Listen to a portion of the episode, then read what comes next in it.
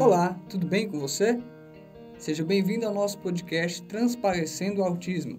Meu nome é Adailson e junto comigo estão a Milena. Oi, gente. E a Talita. Oi, pessoal. Esse podcast faz parte do projeto interdisciplinar dos acadêmicos do sétimo período de fisioterapia do Centro Universitário Unifipimoc. E hoje estaremos num bate-papo descontraído e cheio de curiosidades sobre o TEA. E convido você a pegar um cafezinho, se acomodar e nos acompanhar, porque até alguns famosos entram nessa lista. E você vai se impressionar.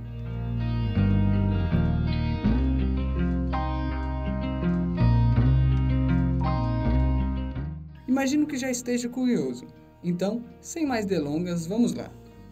Milene Thalita, de forma sucinta, o que é TEA? TEA, segundo o Instituto Olga Koss, significa transtorno do espectro autista, expressão que antes era chamada de autismo e que agora mudou porque foram observadas muitas variações nesse quadro clínico. Isso mesmo. E esses indivíduos apresentam movimentos estereotipados, ou seja, repetitivos, como por exemplo em crianças com TEA, Balançar objetos é bem comum, mas elas podem aprender outros movimentos também. E geralmente essas pessoas elegem pessoas preferidas. Assim, elas estabelecem ligações afetivas. E algo curioso sobre essas pessoas com TEA é que, apesar de suas dificuldades na interação social, podem ter uma sensibilidade maior em um ou mais dos cinco sentidos, que é a visão, audição, olfato, tato e paladar e quando isso acontece, as reações delas podem ser intensas. Isso acontece porque a sensibilidade torna o estímulo insuportável. Mas vale lembrar que nem sempre a pessoa com esse transtorno tem talentos especiais. Algumas vezes há uma habilidade isolada mais desenvolvida. E aproveitando que a Milena falou sobre os cinco sentidos, um fato curioso sobre isso é que até hoje tem-se uma discussão sobre o simples ato de bocejar que é uma forma fisiológica que o nosso corpo usa para manter o indivíduo em alerta, acordado. Com certeza, o Adailson e a Milena, e também você que está nos ouvindo, já sentiu uma enorme vontade de bocejar simplesmente por observar outra pessoa fazendo isso, não é mesmo? Mas você sabia que geralmente as pessoas com o transtorno do espectro autista não tendem a se contagiar com bocejos de outras pessoas? Consegue adivinhar o porquê?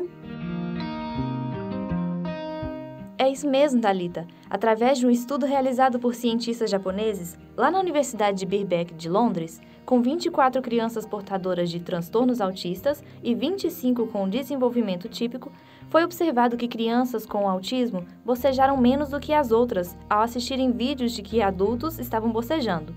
Logo, concluiu que o ato de bocejar está associado à habilidade das pessoas de demonstrar empatia entre elas e por isso seria contagioso.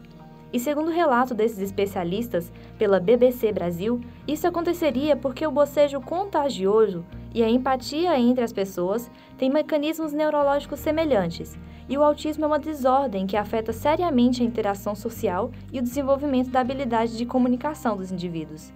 Segundo o professor Itatsushi Senju, que liderou o estudo, explicou que, se o bocejo é relacionado à capacidade de transmitir empatia, então é possível que os indivíduos com autismo, cuja demonstração de empatia é prejudicada pelo problema, demonstrem os sintomas da doença ao não se contagiarem por esse bocejo dos outros.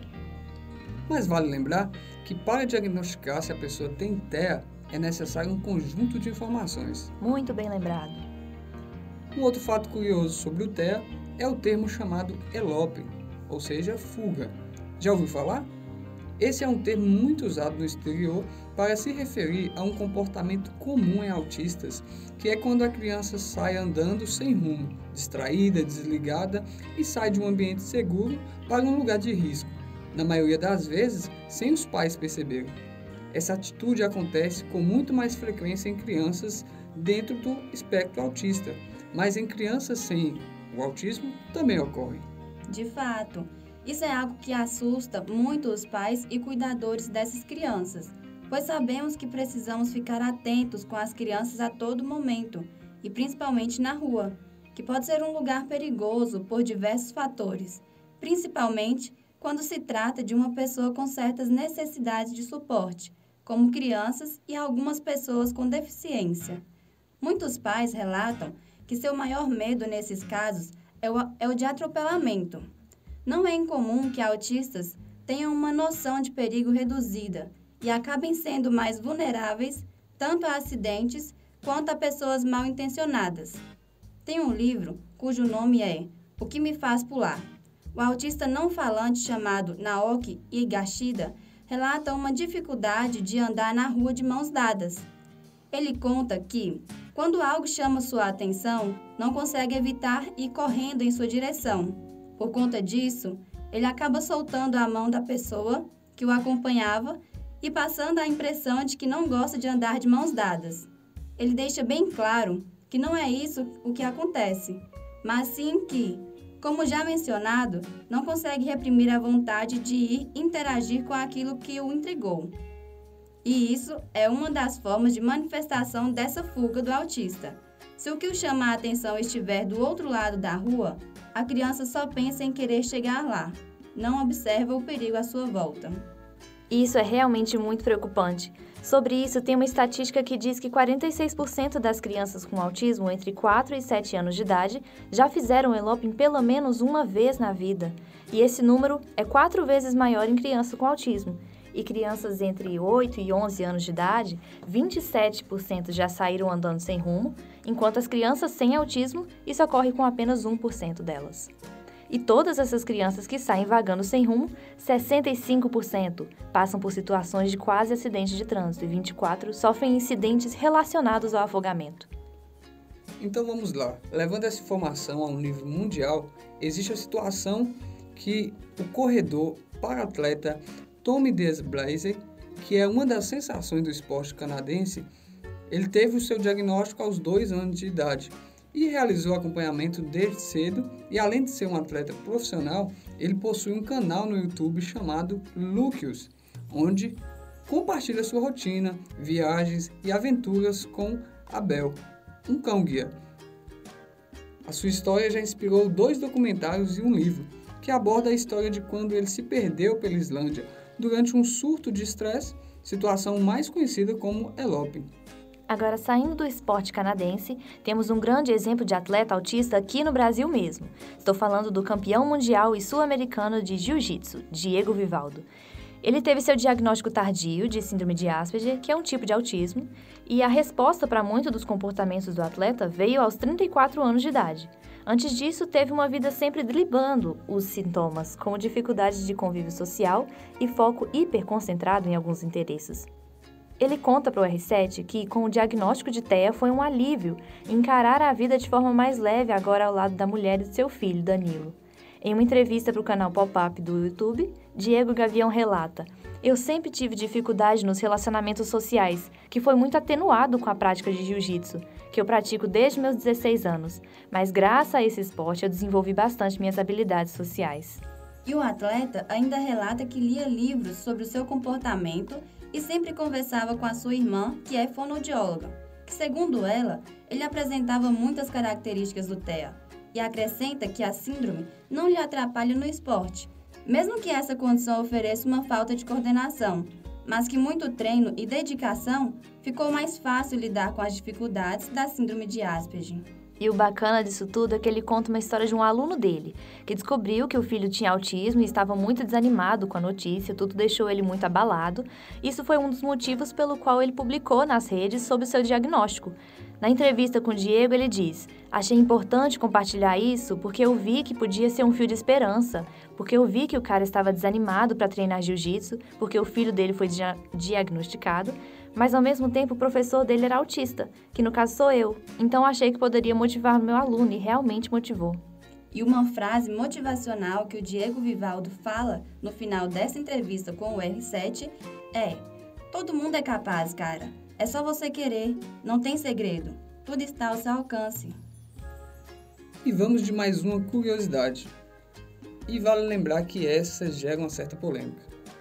Vamos falar de uma teoria que já circulou muito entre os estudos de psicanalistas e nos pensamentos de mães de autistas. Essa teoria se chama mãe geladeira. Você já ouviu falar? Então vamos entender do que se trata, quando surgiu e se essa informação tem embasamento científico, certo, Milena? Certo. Então, A questão abordada dentro dessa teoria é de que uma criança que se encontra dentro do espectro autista assim se faz por culpa de um comportamento da mãe, comportamento esse que é caracterizado como frio, sem muita demonstração de afeto para com seu filho. E a partir disso, essa mulher seria considerada culpada pela situação clínica do filho. Essa teoria surgiu pelos estudos de um pediatra e psiquiatra conhecido como Leo Kenner, que a partir de 1943 analisou após um estudo feito com apenas 11 crianças autistas que essas crianças que tendiam ao isolamento e recusa ao mundo externo também possuíam pais com traço comum de frieza afetiva. A iniciativa desse Léo Kenner foi supor que essa dificuldade de interação por parte da criança se apresentava como um mecanismo de defesa criado pelo próprio ego dela, que não busca apoio emocional, já que entende que a figura da mãe em tese não seria capaz de oferecer isso. Por isso, a escolha em permanecer dentro de seu mundinho individual. Mas aí, tempos depois, em meados de 1994, outro cara chamado Bolton realizou um estudo maior, mais elaborado, com várias crianças dentro do espectro, juntamente com seus pais, sobre o perfil da personalidade desses cuidadores dentro da família. E outros, como Ruther, Lord, também publicaram estudos sobre a relação entre a privação emocional e os déficits sociais da infância. Unindo esses conteúdos, a teoria mãe geladeira caiu por terra.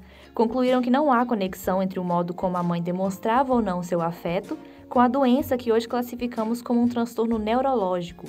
Hoje em dia, infelizmente, ainda há aqueles que se apegam à velocidade dessa teoria e aconselhamos um maior tempo de estudo por parte dessas pessoas, porque já foi comprovado cientificamente que essas mamães não são culpadas pelo transtorno do filho e devem acalmar seus corações caso tenham conhecido o termo e já correram para pesquisar isso algum dia na internet.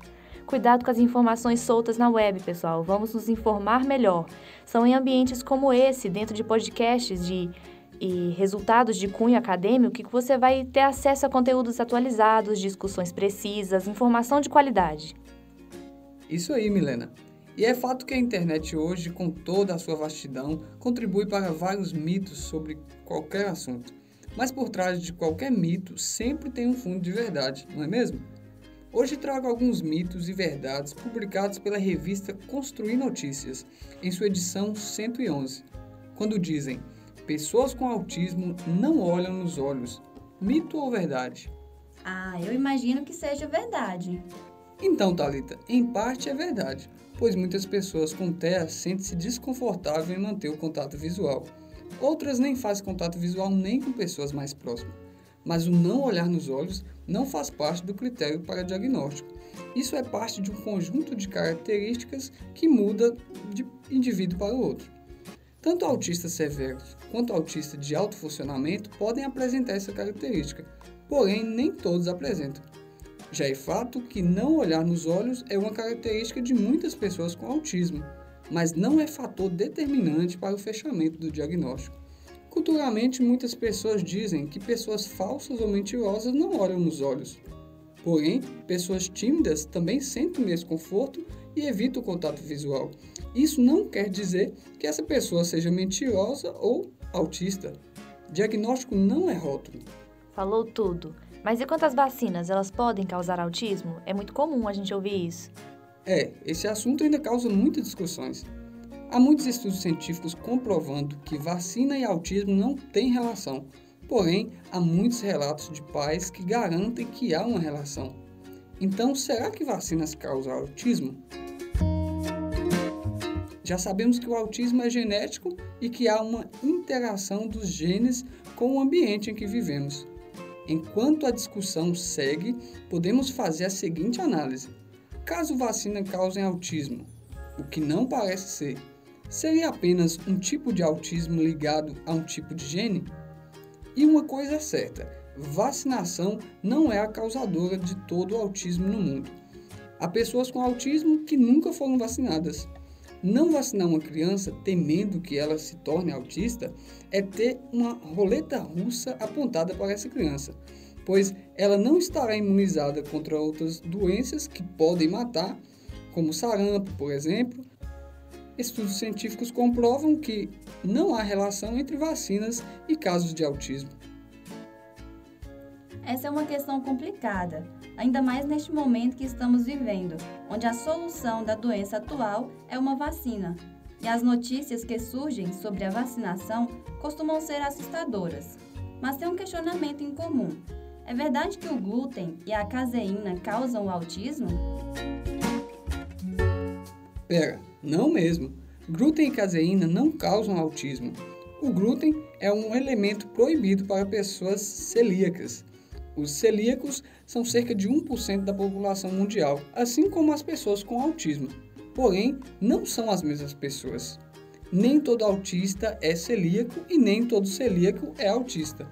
O glúten e a caseína trazem muitos malefícios a qualquer pessoa que os consuma com excesso ou que tenha alguma intolerância. Uma boa alimentação é dever e direito de todos.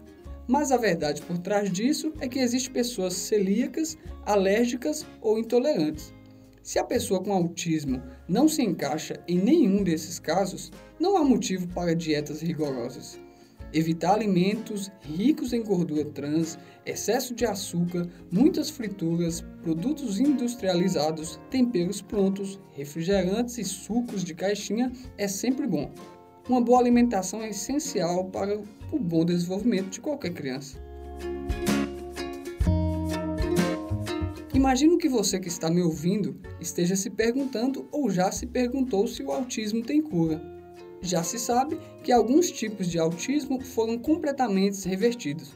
Outros apresentaram melhora de tal forma que a pessoa passou a levar uma vida completamente normal, mas com algumas poucas características. O que se acredita é que, em breve, o autismo será subdividido em diferentes síndromes, conforme a evolução dos estudos e o conhecimento da individualidade genética. E para saber mais sobre alguns mitos e verdades, pesquise pela edição 111 da revista Construir Notícias. Isso aí. Bom, a gente sabe que o TEA é mais comum em meninos, mas meninas também podem apresentar a síndrome, e este sexo pode sofrer com a síndrome de Rett. Talita, fale um pouco mais sobre isso. Bom, a explicação é científica. A síndrome de Rett é caracterizada como uma desordem no desenvolvimento neurológico, tendo sido reconhecida no mundo no início da década de 1980.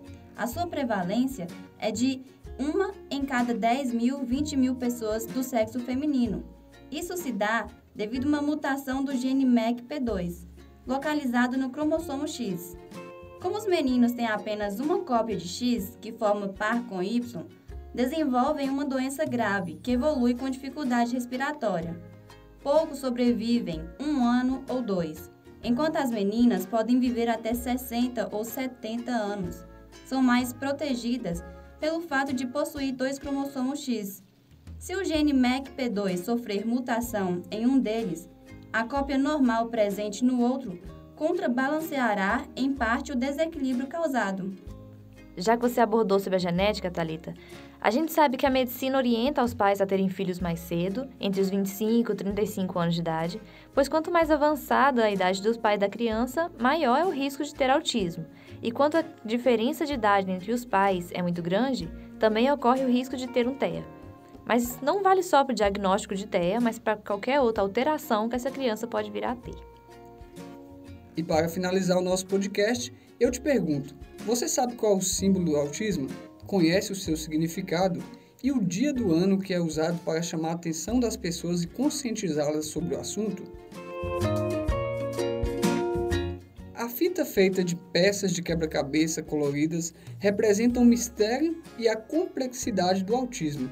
É um símbolo mundial da conscientização em relação ao transtorno do espectro autista muito usada principalmente no Dia Mundial de Conscientização do Autismo, todo dia 2 de abril, quando muitos monumentos ao redor do mundo são iluminados de azul, cor definida para o autismo, que tem prevalência de aproximadamente 4 meninos para uma menina. Então ficamos por aqui, agradeço a atenção de vocês. Muito obrigada, pessoal. Tchau, tchau.